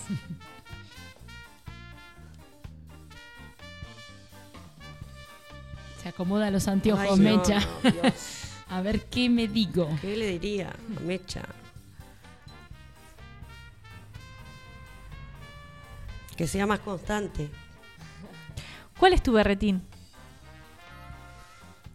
Mi berretín. Ese capricho. Ese caprichito. Dijiste que eras caprichito, bueno, el caprichito. ¿Cuál es? ¿Cuál es ese capricho? No te lo puedo decir. No está escuchando, estamos acá. Es, es algo íntimo, Mecha. Es algo íntimo. No sé, mi berretín. La noche. Bien. Mecha, ¿cuál es tu, petea- tu puteada favorita? Mi puteada favorita. Eh, qué boludez. Ahí está, la puteada de Tranca. Mecha en De Chamullos y Berretines. Total estás bailando sola.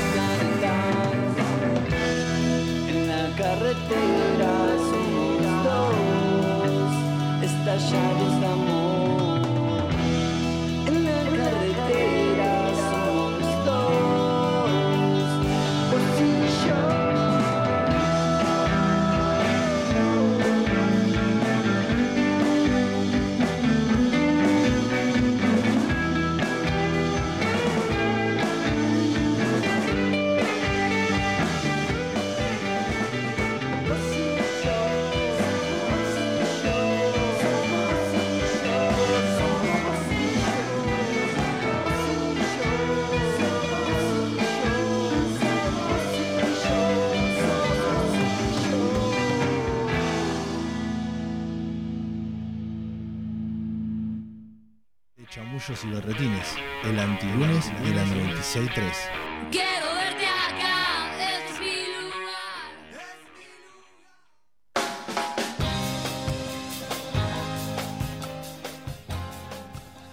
Le vamos a poner diagonales a Tandil, ¿no? Así se siente más cómoda. Y números. Y números, claro. Bueno, lo, lo de números nos, nos caería bien a todos, sí, creo. nos va a servir. Sí, muy práctico sería. Es muy práctico. Es Esto muy de tener práctico. una avenida con cuatro nombres diferentes acá es como bastante. Ponele un número y ya está. Claro. Te resuelve, te resuelve. Va a estar complicado en las diagonales. Sí, No tal sé cual. si la gente va a estar tan contenta, pero con los números, seguro. Seguíamos haciendo, haciendo cuentas de, de encuentros en La Plata y fuera de aire. Bueno, y Lucho habla de la nostalgia que cae cada vez que. Que, que se nombra la plata acá en la mesa. nombre. Café la humedad, ¿viste? De chiquitín te miraba de afuera, ¿viste? Esa cosa de Qué lindo. la nostalgia, el tango. Ah, Ay, qué Dios. tiempos aquellos. Bueno, pero ahora estamos acá. Mecha, ¿por qué, por qué Tandil? Bueno, porque nací acá y porque amo esta ciudad, me encanta.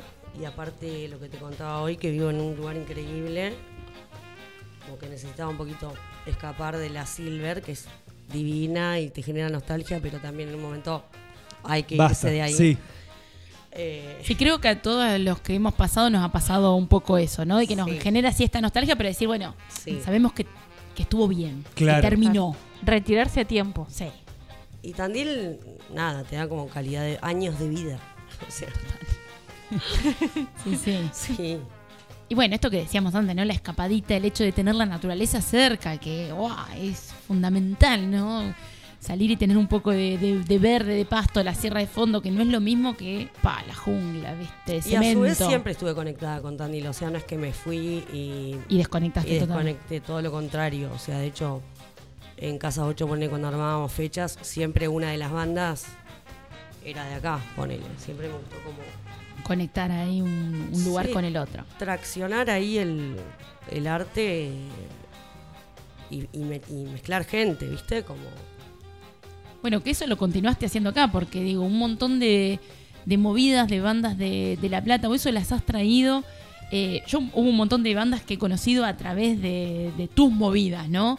De traer un poco de, del indie puntualmente, ¿no? Como esa, esa movida que tiene el semillero ahí en, en La Plata y que nada, de a poco hoy, hoy se escucha mucho más, pero yo sinceramente hubo un montón de cosas que empecé a, a escuchar o conocí al menos, no sé si escuchar y después mantener escuchando, pero sí conocer, decir, ah, mira, mira qué piola esta banda, ¿no? Y de nada, conocerla por una movida puntual, ¿no? Sí. Y bueno, cuando me vine a vivir acá, muchas de las de las bandas que conocí allá en La Plata, eh, nada, tenían re ganas de venir y, y le dimos como esa continuidad también acá. Claro. Este, es un poco habil- habilitar Tandil como una plaza posible para otro tipo de, de- de música, ¿no? Para otro tipo de expresiones que, que no son mainstream, si se quiere, o, o son bastante como desconocidas. Y a mí me gusta un poco hacer eso, o sea, poner a circular Sí, sí, jugar con cosas que no están, viste, mucho en la radio o en... Sí, ahí, en, en- en la boca de todos. Claro. ¿Y cómo, cómo fue el proceso de, de venirte para acá? ¿Costó? ¿O no? Sí, sí, me costó bastante porque, bueno, a- al yo vivir en un espacio que era una sala de ensayo, un taller de grabado, eh, todo el tiempo circulando gente, de pronto estar acá en el campo. Claro, por eso eh, iba, iba ahí un poco. grande, sí, claro. sí. Un cambio grande, me costó bastante los primeros meses, pero nada, es como que un lugar que te obliga a estar bien, ¿viste? Te obliga a, conectar ahí con la naturaleza y a, disfrutar, porque es puro disfrute, digamos. No, pero aparte, eh, de hecho también iba un poco la pregunta es, ¿a qué Tandil te pensaste que venías? ¿O sabías que venías a esto, a generar un ambiente, un espacio? Porque cuando salís de toda esa vorágine, eh, caer al, a un- al campo, por llamarlo de alguna Sí. manera, eh, puede llegar a no estar tan bueno. No, yo sabía que venía acá y que ya había, había movido y que y conozco bueno, un montón de gente de- del palo, entonces fue como no caer como un alienígena. ¿Pero no es arrancar de cero? No, no, Ah, no, para nada. Ahí va. De hecho, o sea, me recibieron súper bien y encontré como el lugar para desplegar todo esto que, que por ahí fui aprendiendo en La Plata. Lo pude desplegar acá también, o sea, por eso hablo como de una continuidad. Claro. Si bien hubo un quiebre porque fue un cambio de vida, pero en lo que respecta a, a lo que es producir, eh, accionar y traccionar arte, fue una, es una continuidad. Y me parece muchísimo más, eh, no divertido, sino como jugoso, nutritivo, poder compartir todo eso acá, porque en La Plata hay como un empacho también de todo eso, ¿viste? Ah, ahí va. En cambio, poder traer eso acá y, y habilitar y compartir es, es re lindo porque recibís otro tipo de respuesta también. Y la fuente de inspiración es tan fuerte eh, esos años de, de vorágine. A ver, ¿cómo, ¿cómo preguntarlo? Es decir, ¿hay fuente de inspiración acá que sea más o menos equitativa a, a la de aquella vez? No sé si me explico.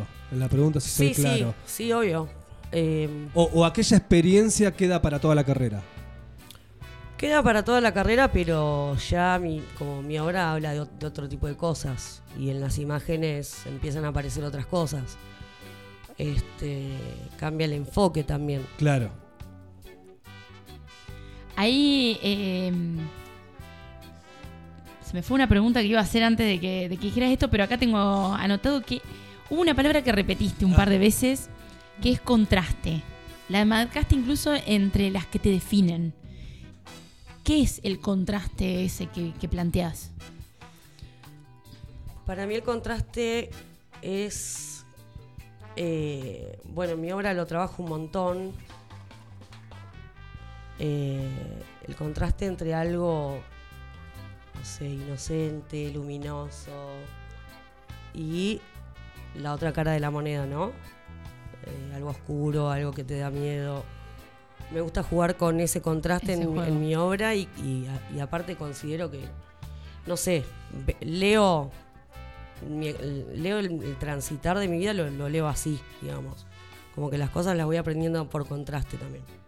Claro, un poco el, el equilibrio también, ¿no? Está el yin y el yang, lo bueno, lo malo, en lo bueno está lo malo, y ahí vas, vas encontrando. ¿Y te resulta así automático? eh, que- sale o lo tenés que buscar, ese contraste. Eh, no, sale automático, como que siempre, siempre Este- es- es estuvo parte como en- tuya. En, el ojo, ¿viste? Como, no sé, en mis elecciones, ponerle musicales, literarias, en el cine, en todo busco eso, como desde siempre, tipo Alicia en el País, bueno, como Claro. que va por ahí la búsqueda, La. ¿Y hay una definición de límites en el contraste? ¿O la idea es generalmente expandirlo? Y los límites son complicados, los bordes son difíciles de, de encontrar, pero sí, sí, claro, tienen que estar, sí. Ahí me acordé de la pregunta que te iba a hacer en relación a lo que, a lo que estaba hablando. Me mira con bronca todavía que se había olvidado la- No, no, no, en relación a perdóname. lo que estaba hablando Lucho de, de esta cuestión de venirte y, y con qué te encontraste. ¿Qué es lo que más te ha gustado de ese proceso, no? De, de reencontrarte con un Tandil que, que ya no es el mismo que dejamos atrás, ¿no? Cuando, cuando nos hemos ido. Eh, de todo esto que, que- que estás también creando, de- del laboratorio. ¿Qué es lo que, lo que más, en donde más mejor te encontrás, mejor te hallás? O que mejor más te haya gustado, ¿no? De Yo, bueno, actualmente disfruto un montón de, de- de ser convocada por espacios diferentes. Por ejemplo, no sé, hace dos semanas, una cosita así, expuse tres veces en dos semanas. Eh, una en el Club de la Quimera, otra en el. participé del mini print, acá en la Escuela Municipal Cerriti, y la otra en el Museo de Bellas Artes. Entonces. en la noche de los museos. Claro, en el marco de octubre, mes del grabado, Ah, ahí va. invitaron ocho grabadores locales, eh, entre los cuales, nada, tuve el privilegio de, de ser convocada y realmente de eso disfruto un montón. O sea, de que me inviten de espacios bien diferentes, tipo un espacio formal como el museo, un intermedio como la escuela Cerriti y la Quimera, ¿viste? Como ese Sí, tipo sí. de cosas me encantan. El contraste otra vez. Claro. Aparece solo. Sí. ¿No? O la versatilidad también. Sí, porque bueno, est- eh, está como el- esta cuestión en mí de, de- de tratar de llegar al mayor, a la mayor cantidad de gente posible. O sea, no hago arte para artistas, no, no me ceba esa idea. Me gusta poner la obra a circular y que llegue al raso. o sea. Claro. Que eso está buenísimo porque pasa mucho en algunos ambientes de- del arte que queda, viste, en ese dulce de leche en donde siempre son los mismos. Y vos decís, está buenísimo y hay cosas que están zarpadas y que no salen de esos circuitos, viste, y para mí no está bueno que pase eso, viste, Claro, parece que llega un momento en el que, se envicia. el, eh, también el público que está más abierto. Hoy que decían esto de, de- de- del Tandil, cómo cambia, creo que aparte de, de cambiar eh, los lugares, los espacios, también cambia un poco el público. Que tal vez hay más interés de la gente en buscar distintas cosas o animarse esto. Hay, hay una movida de grabado, voy. También como, como público, como cada uno, eh, otra visión también. Sí, que el grabado incluso eh, tiene como algo particular, bueno, más allá de todo lo que, lo que mencionaste, ¿no? Que tiene de, de cómo se replica la obra, de cómo se presenta y demás, pero que no es tampoco lo, ¿cómo decirlo? Como lo, lo, lo común, vamos a decirlo entre comillas, que por ahí uno cuando va a una exposición está acostumbrado a ver o, o a ser parte incluso, ¿no? Como que me parece que también desde ese lugar hay, hay un huequito que se abre otras posibilidades también Y a como de eso. disciplina, como oficio, te interpela un montón. O sea, no sé, poner el año pasado participé de. ¿El año pasado o este? Bueno, la noche de las librerías. Y Ah, este, sí. Mau de Librería Hola me invitó a participar. Llevé mi. Tengo una mini prensita. Y la gente era tremendo cómo se autoconvocaba, viste, unas ganas de estampar y de ver y de. Sí, de accionar ahí. Sí, curiosear. O sea, Claro. como que te genera otro tipo de... Te interpela de otra forma, digamos. Como oficio es como algo que por ahí no está tan visto, como decís vos, no es tan común. Entonces es automático, es como un imán. Claro, claro, al no estar tan visto llama más la curiosidad. ¿Y en qué momento te llegó a vos esa curiosidad? Porque digo, hoy explicaste esta cuestión de, bueno, eh, lo, lo que vos sentís desde el lado del grabado, que por ahí no lo ves con una pintura, qué sé yo. Pero cuando haces la carrera, la carrera tiene un poco de todo. ¿En qué momento te, te enamorás de este arte? De decir, che, pará, lo mío está todo bien con el resto, pero va por acá. En realidad ya cuando empecé a estudiar eh, Bellas Artes ya sabía que quería ser grabado. Ah. Un poco porque, a ver, viene medio del, del punk y del hardcore toda esa movida. Y de leer mucho Osvaldo Bayer. De una. Este, qué sé yo, la huelga de los obreros en el sur, todo Sí, ese sí, tipo la de forma de repartir la, la información, ¿no? De transmitirla. es como muy, muy intertextual la- mi llegada al grabado. O sea, tiene que ver con todo este otro tipo de, de- de cuestiones que fui absorbiendo y que derivaron en que yo me dedique al grabado. Pero Ah. viene como de... de- de- Sí, de ir mamando otras lugares, cosas y sí. de. Y, y ideológicas incluso. En ese planteo, ¿no? Sí, sí, sí, tiene una carga política full el grabado, a pleno. Pero vos en tus obras no lo llevas desde ese lado. O sí, pero desde un lado muy sutil.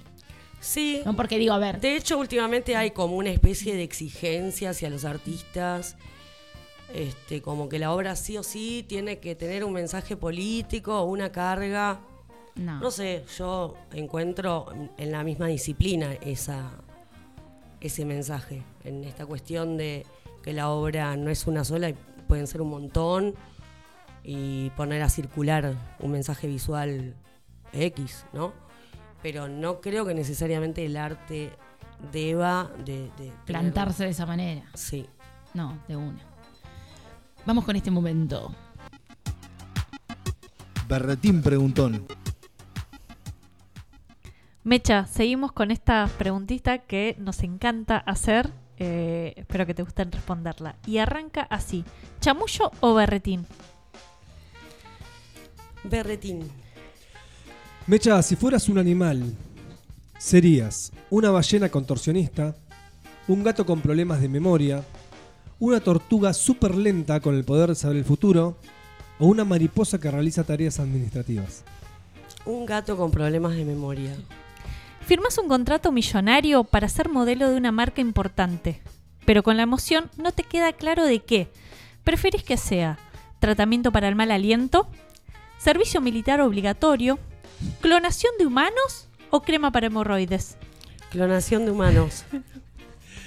Mecha, si pudieras elegir un superpoder, sería leer mentes, detener el tiempo, teletransportarte o volar. Teletransportarme. Sin ninguna duda. Sí, ¿no? sí, Directo. sí, sí, mal.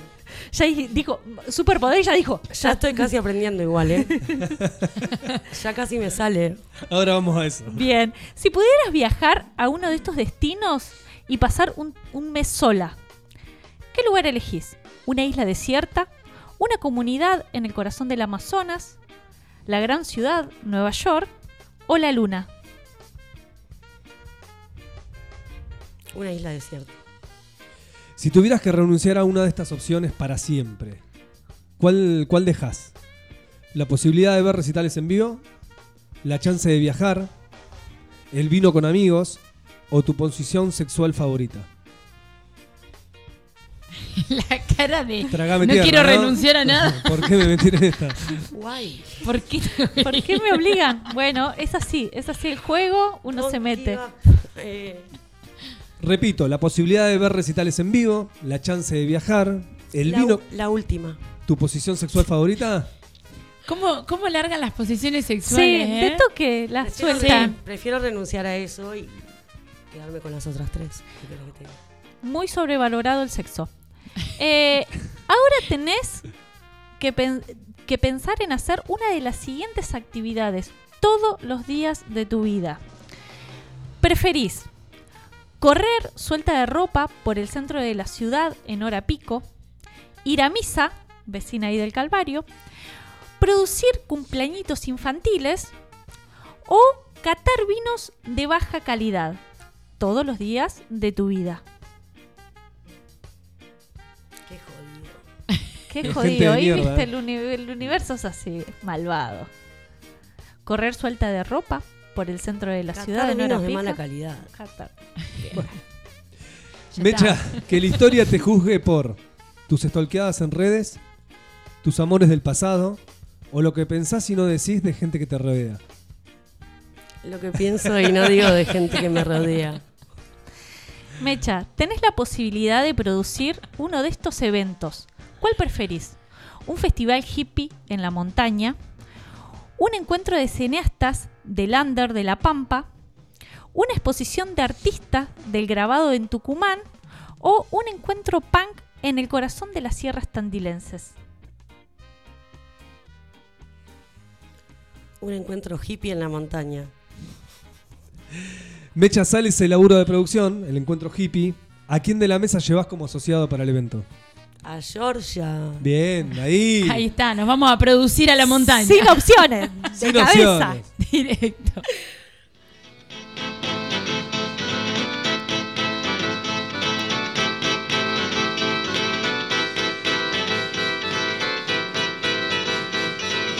Come on, come on, come on, come on, now touch me, babe. Can't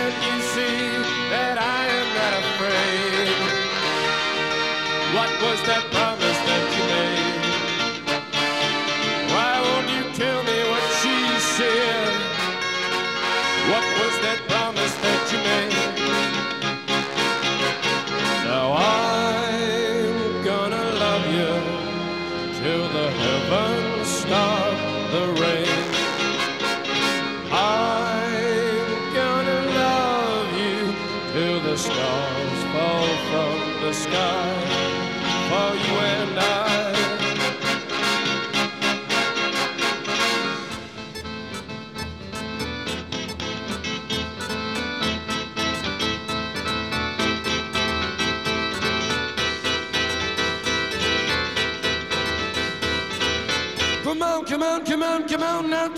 me, babe. Can you see that I am not afraid?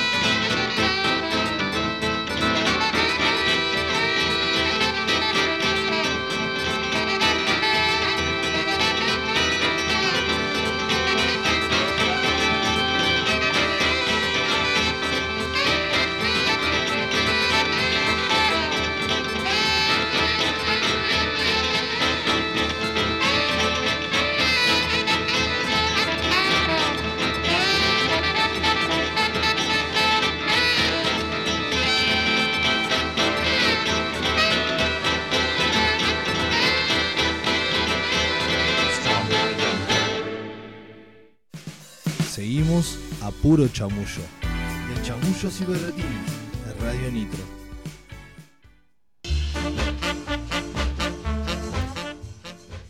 Si aún no lo hiciste para participar por el litro de cerveza Lucre, está colgada la historia ahí en De Chamullos y Berretines. Contestás y participás eh, ya de la cerveza. La semana pasada nos pasó de que no- nos cerramos el programa a las apuradas y no decimos quién ganó, pero siempre hay alguien, se lo comentamos y eso, así que eh, participen ahí a través del Instagram hoy. Acá agradecen. Hola, gracias por la cerveza de Lucre, riquísima, y la pizza. No tengo quién es. Debe ser la. Delia debe Delia ser. debe ser, sí. Que, que había ganado y estuvo se Bien. hizo, se hizo el convito el fin de semana. Gracias. Ahí está Delia. escuchando Delia. Genial. Eh, nos quedaron un par de preguntas, Mecha. Una es el berretín musical que escuchamos no en este corte que pasó, sino en el anterior. Eh, que nos cuentes qué elegiste y por qué. Bueno, elegí un tema de Borrego que se llama Carretera. Borrego es eh, una banda que me encanta, que la traje a tocar a un ciclo que se llamó Ozzy. Eh, actualmente se, se transformó en el Char, o sea... Bueno, y es la banda de mi amigo Manuel Cascallar, que es fotógrafo. De hecho, bueno, es fotógrafo de, de rock, hace retratos, este, no fotos de, en- de bandas en vivo, sino más bien De producción, de pre. Sí. Y bueno, la elegí porque me encanta. Y además me canté un te- ese tema me lo canté con Manu acá en, en Beirut en modo Pimpinela. Ah, me un muero. momento épico de mi ¿Cómo vida. nos perdimos eso? Entonces por, por eso lo elegí porque más berretín Claro. no se consigue. Ahí, bien puesto el berretín musical. Mecha, entre tanto de los temas que nos van a quedar, pero no quiero que se vaya, está el tema de- del vino. Sí. A ver, contanos un poco. Eh, bueno, tenemos una, una bodega con mi familia, Bodega Videla Adorna. Es un emprendimiento que empezó mi viejo hace unos cuantos años. Ah, eso te iba a decir. Es de tu viejo, es de tu, de la tu. Sos la primera generación, digamos. Sí, sí. Eh, en realidad, bueno, ahí es, es- a ver, es la única bodega insular de la Patagonia. Eh, es, la- es una isla donde criamos la vid y a su vez cosechamos, vinificamos y sale listo para ser consumido de ahí. Mira, ¿y tu viejo cómo, cómo, cómo se le ocurre ir y tirar eh, A mi viejo se le allá? ocurrió eso porque él se crió ahí y cuando era chico, bueno, veía... En realidad había una bodega anteriormente ahí, pero que nunca funcionó Ajá, productivamente. productivamente, entonces se, se cosechaba la uva y se vinificaba en otro lugar. Claro. Y bueno, cuando Ah, bueno, ok, productivamente sí funcionaba. funcionaba la vid, pero no la bodega. Claro. Este, y bueno, cuando él pudo, empezó a desarrollar esa idea y hoy tiene como entre 8 o 10 años el, el proyecto. Y yo me ocupo mucho de lo que es, eh, bueno, las etiquetas y el arte de la bodega. Eh, Qué ¿cómo la- lindo ahí complementar, ¿no? Con. Claro. De hecho, en, en el Moonbat, el grabado que estoy exponiendo actualmente ahí y el libro de artista que cuenta un poco la historia de ese grabado, eh, viene de un encargue que me hizo mi viejo, que es el- un, re- un retrato de Calfulén, que era un peón de la isla. Este, entonces, bueno, un poquito para homen- homenajear a, a esta- a estas personas que por ahí no, no son nombradas o ¿no? un poco silenciadas por la historia. Eh, mi viejo me encargó ese retrato y bueno, está ahí en el Mumbat para verlo. Bien, ¿Cómo péguense la encontremos- vuelta entonces, ¿eh? Sí, perdón. ¿Cómo encontramos eh, el, vino? ¿Cómo lo conseguimos? ¿Cómo Bodegavideladorna.com Bodega, videladorna.com bien. Y ahí está la tienda online y Te encargas el pedís. vinito. Claro, ¿Llegan listo. hasta acá? ¿Sí? ¿Viste? ¿Cómo no? ¿Cómo no? Toma. ¿Cómo ha sido ese, ese proceso de meterte? Porque digo, ¿sabías de vinos antes? En, en- en profundidad. No, sigo, sigo aprendiendo igual. Aprendiendo Es- de una, uno aprende toda la vida, ¿no? Pero. eh, En realidad el que ya me hay una involucró base. fue mi viejo y yo súper agradecida como eh, aportando lo que sé, digamos, ¿no? Pero bueno, también estuve acá en Expo Vinos y ahí es como más picante porque... uh, te encontrás, claro, con un montón de gente ahí que también sí está presentando saben, y que, digamos. claro. Este, pero Y ahí, bueno, aparte, en su momento estuviste vos como representante, ¿no? O sea, que Sí. era poner la caripela y, Sí, sí, sí. y bancar la parada ahí de, de la bodega. Cuando el producto es bueno igual... Se presenta eh, sí, solo. Sí, sí. Te voy a corregir. eh, bodela- bodegavideladorna.com.ar. Perdón. Ahí está. Bien, Lucho. Bien ahí esa. Estoy en los pequeños grandes Bien con la corrección. Sí. Fundamental. Che, eh, Mecha, y sos, eh, so- al, al tomar un vino, ¿qué vino elegís? ¿Sos eh, como meticulosa, con Exigente. exigente con lo que vas a tomar o vino? Decís, tráeme vino.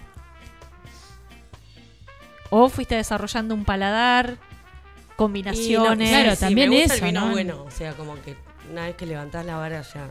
Es ya es difícil bajarla. Sí, me gustan los tintos, en especial el Malbec y el Pinot Noir. Mira. Bueno, Bien. bien, ahí entonces está la, la data para que se pidan a quienes gustan del vino un vino de acá, propio y, y de una tandilense. Así que está buenísimo, me parece. Mecha, también quiero que nos cuentes para que la gente te busque en redes, eh, porque se vienen un montón de propuestas, ¿no? Un poco, fuiste adelantando que por ahí va a pintar el hecho de dar clases nuevamente, eh, y siempre surgen propuestas de tu lado, o sea que está bueno que la gente sepa cómo encontrar ahí todo eso que, ocurre. Eh, hace unos días abrí el Instagram de Laboratorio Gráfico Serrano, así que ahí pueden ver un poquito la propuesta del taller. Y si no, bueno, en el mío, en el personal, Mecha Videl Adorna, también encuentran un poquito de data de lo que hago y demás eso. Perfecto, ahí planteadas, plantadas las redes para que, para que la sigan y, vean, porque aparte de esto que decimos, ¿no? Haces un montón de cosas, entonces está bueno eh, y, me parece, nada, de destacar que siempre estás trayendo movidas y activa con, con cuestiones que, que activan acá la cultura local, ¿no? Así que está, está buenísimo. Eh, se nos va el programa. Vamos a decir rápidamente, eh, Gaby, Gaby, ¿estás del otro lado? Porque te llevas la birra, ¿eh? Eh, pueden recordar, participar. Todos los lunes sorteamos un litro de cerveza Lucre por acá, por De Chamullos y Berretines. Eh, así que esténse atentos. Si aún no nos siguen, arroba De Chamullos y Berretines es nuestro Instagram. 2494-644-643. El WhatsApp de la radio, ahí ya está prendidísima Gaby. Me encanta porque encima podría haber respondido a la historia y nada más. Y está prendida la radio. Bien. Porque respondió Bien. ya Vamos ahí. celebrando. Así que bien ahí, más que merecido. Entonces, eh, mira, Delia dice, la cerveza Lucre es lo más. La otra semana me gané una, probé la Hani, re rica y cómo pega, dice. Ah, bueno. Delia bueno, que se, bueno. que Porque se mamó en con- definitiva, viste, uno habla de, de- de cerveza, habla de No, de vino, grandes catadores de. de grandes, viste, de combinaciones y la verdad que la gente lo toma Sí, para, pa ponerse en pedo. pa ponerse en pedo. Pero qué cosa. ¿Qué se va a hacer? ¿Y ¿Qué se quién, va a quién va a hacer? tirar la primera piedra, no? A ver quién se anima. Eh, eh, ¿son- ¿Qué son todos mancos acá? Claro. ¿Eh? Manito en el bolsillo. Sí, total. Gente impresionante. Si te perdiste algún programa, si querés volver a escuchar este porque te encantó, porque te perdiste algún dato, porque te faltó algo o simplemente lo disfrutaste, todos los programas están subidos en Spotify junto a lo mejor de Radio Nitro, ¿eh? Radio Nitro Tandil en todas las plataformas, seguinos, eh, suscríbete y ahí tenés todos los programas ¿eh? por fecha. Mecha, gracias. No, gracias a ustedes por la invitación, lo pasé muy bien.